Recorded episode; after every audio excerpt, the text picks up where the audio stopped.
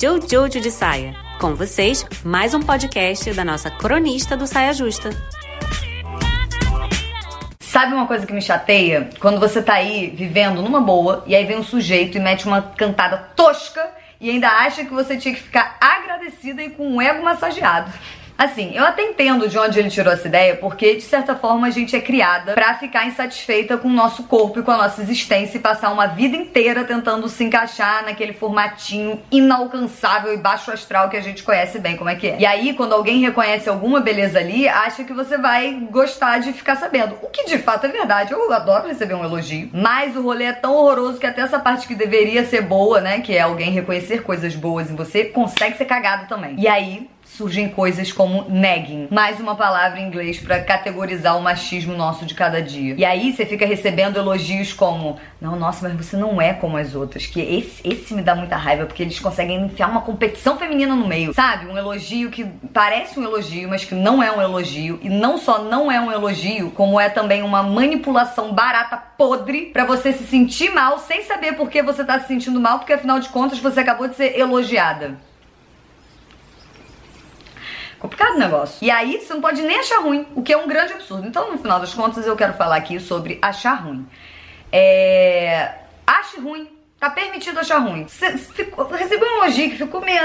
Entendeu direito? Ache ruim, pode achar ruim. Se você tá aí, sabe, passando uma vida inteira tentando, né, se trabalhar, ser uma mulher incrível, segura, né, apesar de todas as influências contrárias, e aí você recebe um cavalo de Troia desse Fica à vontade para não sorrir e para não falar, ah, obrigada. Não se sinta obrigada, você não é. Onde já se viu fingir que tá te colocando para cima para te colocar para baixo? Tu acredita que tem até curso para isso? Tem curso de negging. Um curso para homens inseguros rebaixarem mulheres para se sentirem mais no controle. Podia chamar de rebaixegging.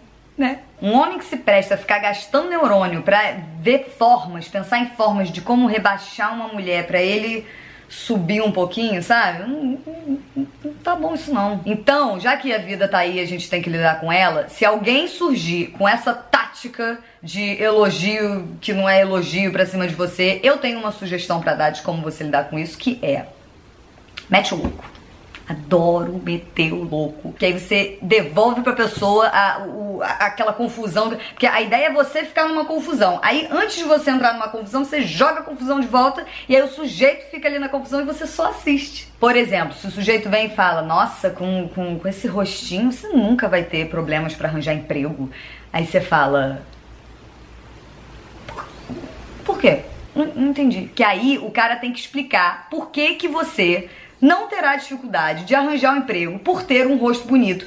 E o troço não faz sentido. Geralmente um, um, elogio desse não faz sentido. Então quando o sujeito tem que explicar qual é o sentido de um troço que não tem sentido, ele vai se embananar todo. É divertidíssimo. A gente tem que arranjar um jeito de se divertir com essa desgraça que é o machismo, né? Porque o que resta a gente vai ter que conviver com ele mesmo até ele ir ao menos podemos tentar, né? Ok? Essa é a minha sugestão. E aí, para fechar, eu gostaria de ler um poeminha da Rupi Kaur, daquele livro Outros Jeitos de Usar a Boca, que é o seguinte: Você me diz que não sou como as outras e aprende a me beijar de olhos fechados.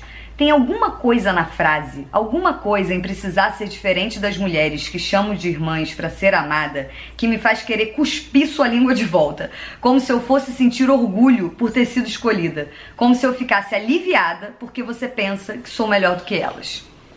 Entendeu? É isso que eu acho.